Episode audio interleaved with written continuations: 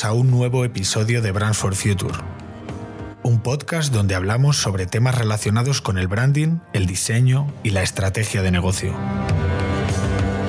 Soy Guille Centurión y este podcast es una iniciativa de Crater, una agencia donde ayudamos a pymes y startups a conectar mejor con las personas, a diferenciarse de la competencia y sobre todo a generar nuevas oportunidades de negocio a través de su marca.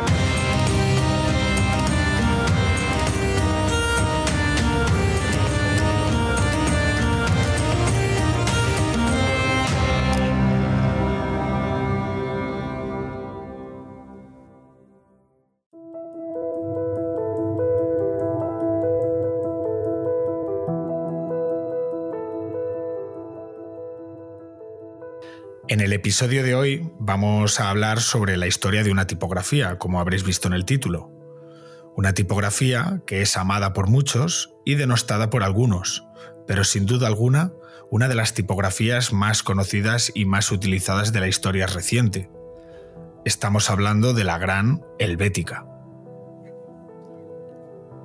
Su nombre proviene del latín Helvetia, que es la forma en la que los romanos llamaron a la zona que ocupa la actual Suiza y sus alrededores, y estaba habitada por un pueblo de origen celta, bueno, un conjunto de tribus de origen celta que eran conocidos como los helvecios. La tipografía de la que vamos a hablar hoy, pues fue precisamente diseñada en esta misma zona, en Suiza, y más concretamente en la ciudad de Basilea. Pues ya sabiendo cuál es el lugar, Solo nos falta por conocer el cuándo, cuándo ocurre la historia de la que hoy estamos hablando. Y ese momento es en los años 50 del siglo pasado, así que vamos a profundizar un poco en el contexto histórico y sociocultural de este lugar y de esta época en concreto.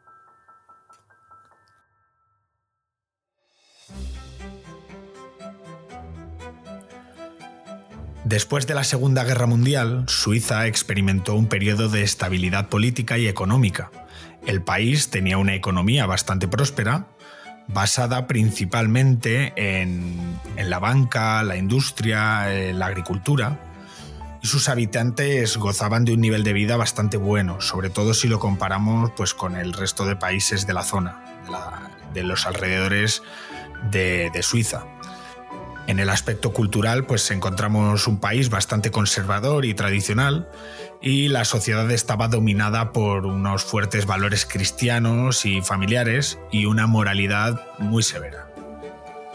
En cuanto a tecnologías así modernas, pues tenemos que la televisión estaba en sus inicios, aún no había logrado tener un gran impacto en la cultura popular, pero en cambio, pues la radio y el cine ya eran mm, unas fuentes de entretenimiento bastante importantes. En el tema político podemos hablar de un sistema democrático. Digamos que en la década de los años 50 se produjo o se inició un acercamiento hacia el resto de Europa y en términos generales podemos hablar de los inicios del modelo de sociedad y de país que conocemos a día de hoy como es Suiza. Este país fue siempre muy conocido por su precisión y su atención a los detalles, pues eh, lo vemos sobre todo en la industria relojera. Y claro, pues esto se nota también en el diseño. Y además de en el diseño de tipografía, que es de lo que vamos a hablar hoy, también lo podemos encontrar en la arquitectura, en la publicidad, en el diseño gráfico o en el diseño de productos, o sea, en el diseño industrial estamos en una época muy importante eh, en, los aspectos de diseño. En esta época surgen movimientos como el estilo suizo, el Swiss Style o el International Typography Style, caracterizado principalmente por su enfoque modernista y bueno, en el que se le da bastante prioridad a la función, a lo funcional. Eh, también hay una especie de idolatría por la simplicidad, la claridad y en el caso de la tipografía, como no podía ser de otra manera, la legibilidad. Incluso cosas que se encontraban en otros aspectos del diseño, como la simplicidad de las formas, se aplica también a la tipografía, eliminando todo tipo de ornamentos y elementos decorativos innecesarios, como es el caso de la serifa, el remate que tienen las letras, mm, de origen romano normalmente. El diseño suizo de los años 50 fue en gran parte heredero del modernismo y las ideas del diseño centroeuropeo de la primera mitad del siglo XX.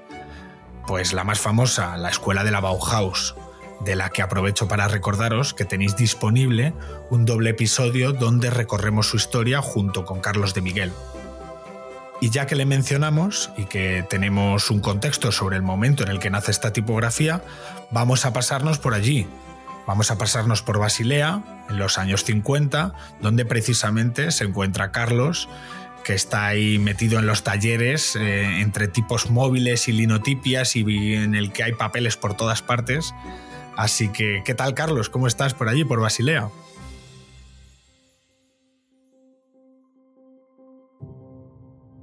Hola Guille, muy bien. La verdad que es un sitio encantador. Sí, eh, la gente viste de una manera extraña, ¿verdad? Sí, es otro tiempo. Eh, al fin y al cabo, la industria no tiene nada que ver con lo que es hoy en día. Ahora mismo tú hablas de tipografía y te imaginas a una persona pensando en una habitación con un ordenador delante y en esa época eran todo talleres, metales, eh, piezas por todos lados, tinta. Máquinas sonando por todas partes. Mucho ruido, así es.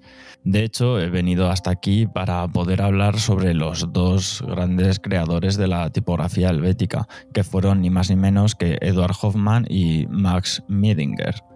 Vale, pero a ver, siempre se habla como que el creador de la, de la helvética es Max Miedinger, ¿no? Eh, pero no sé quién es Edward Hoffman. Cuéntanos un poco sobre, sobre estos dos personajes. Sí, Max Midinger eh, es el diseñador que creó la tipografía, pero Edward Hoffman eh, fue el que comenzó con la idea de crear una tipografía nueva. Él entró a trabajar en 1917 en la fundición Haas, que estaba dirigida por su tío Max Kayer, y estuvo ahí trabajando y se comprometió mucho con la empresa, incluso llegó a dirigirla con los años. Pero bueno, fue entonces cuando en los años 50 empezó a preocuparse por la caída de ventas de su fundición. Esa caída de ventas estaba relacionada con unas tipografías eh, con unos diseños muy clásicos que ya no atraían al público como eran las tipografías sans serif Grotex que tenía su competencia. Y ahí fue cuando decidió crear una tipografía nueva que siguiera el estilo internacional. Hoffman eh, le encargó a Max Medinger, un tipógrafo que había entrado a trabajar en la fundición unos años antes como comercial, la creación de una tipografía basándose en la Accident Grotex, que era de la fundición Bertol, una de las más grandes de la época. Y ahí fue cuando juntos, eh, Hoffman y Medinger, dieron forma a lo que ellos llamaron en su momento la Neue Haas Grotes o la nueva grotesca de Haas. Como afirmó el propio hijo de Edward en el documental de la Helvética, no podrían haberlo hecho el uno sin el otro. O sea que fue un trabajo, digamos, uno de más intelectual y el otro más de lápiz y papel, ¿no? Sí, Midinger eh, tiene que ser obviamente recordado porque fue el diseñador, pero no podemos obviar el trabajo de Hoffman como su jefe que le supo guiar hacia donde él creía que tenía que, acabar siendo la tipografía. De hecho, se anotaban y corregían mutuamente en, en el proceso de trabajo. Incluso se dice que tenían una palabra favorita, que era hamburgers porque Hoffman decía que si la palabra hamburguesa era fácil de leer, su fuente habría logrado el objetivo que quería. Así fue tras presentarse en la feria Graphic 57 del año 1957, por supuesto, la tipografía fue un éxito inmediato y en 1959 llegaron a un acuerdo con la fundición Stempel, que era propiedad de Linotype, para fabricar la Neuhaus Grotesque para máquinas de linotipia, a la que al año siguiente aprovecharían para añadirla una serie de pesos diferentes y rebautizarla como Helvética.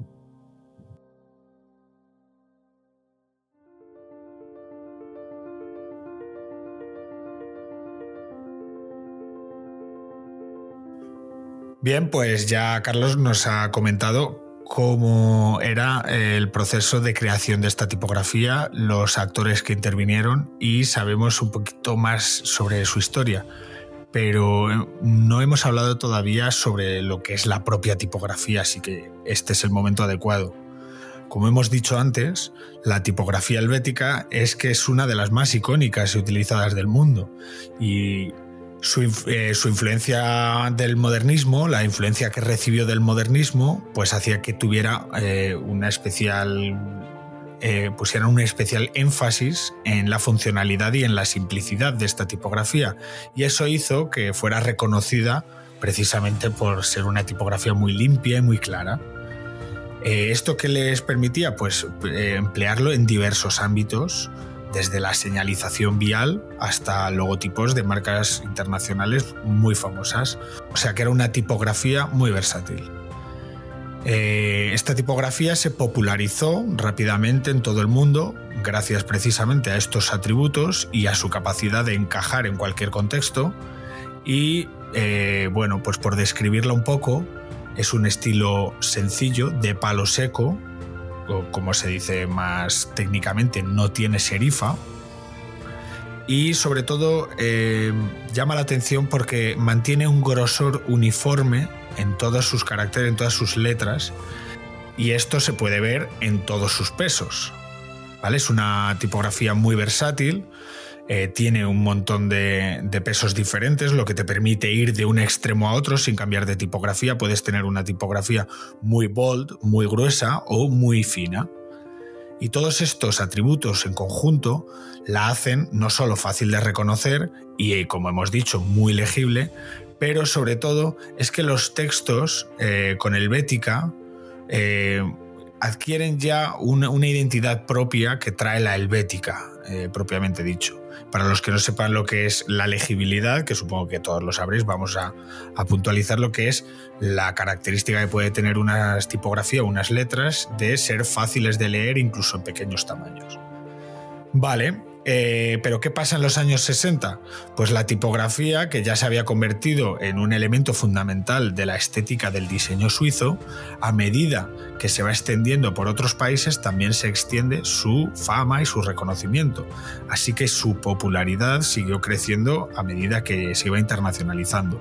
Y eh, esta fama ha llegado hasta ser una de las fuentes más utilizadas del mundo y además eh, pues ha creado ciertos debates, pero lo que todo el mundo está de acuerdo es que es un diseño atemporal, es decir, que eh, sus características, sus atributos, le han permitido mantenerse a lo largo del tiempo siguiendo una tipografía muy relevante.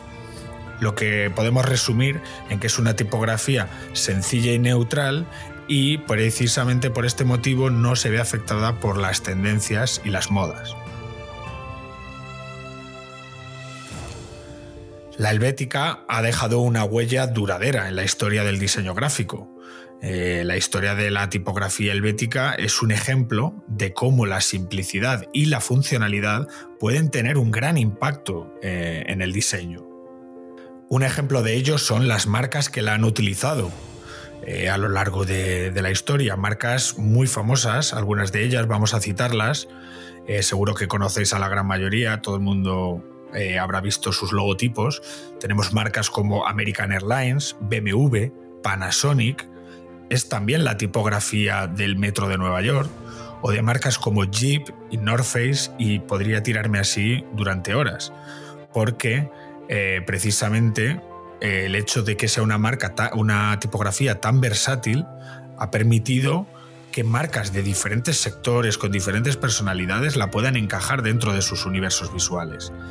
Y además hay algo muy llamativo en todo esto, y es que precisamente en la mayoría de los casos no han sufrido cambios en sus logos a medida que se ha ido rediseñando sus identidades, es decir, diseñadores que han intervenido para renovar la marca no han tocado el logotipo en muchos casos. Lo podemos ver, pues eso, en las marcas que hemos citado, en muchas de ellas. Y bueno, eh, con, todo esto ya tenemos una, una idea general de lo que es la tipografía helvética, de cómo fue creada, en qué contexto y cuáles eh, son los ingredientes que hacen a esta tipografía tan especial.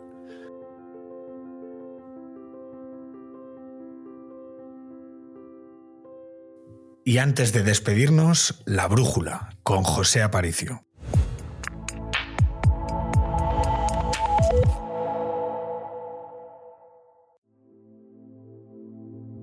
Todos, incluso los patitos recién nacidos, concentraron su atención en el huevo más grande de todos para ver cuándo se rompería.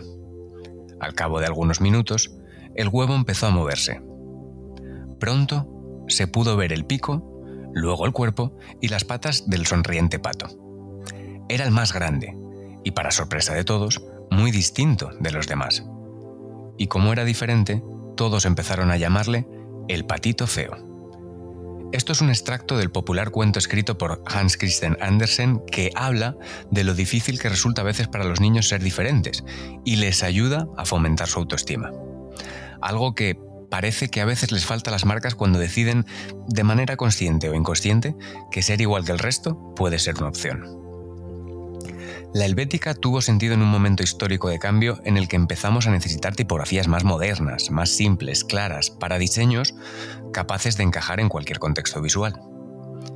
Pero ahora que tenemos muchas opciones para elegir, ¿por qué helvética?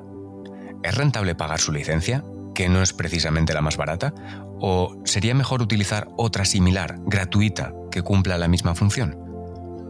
Pero vayamos más lejos las marcas necesitan tener personalidad.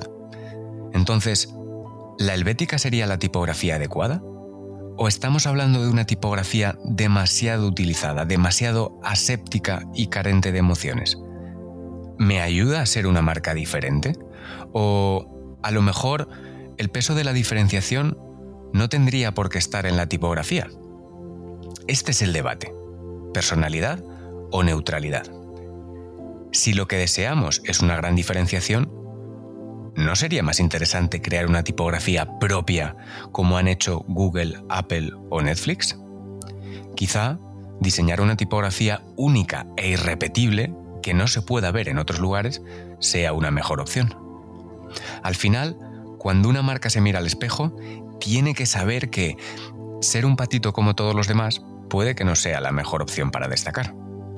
Ser diferente y que te perciban como un cisne negro, a veces puede que sea incluso más interesante.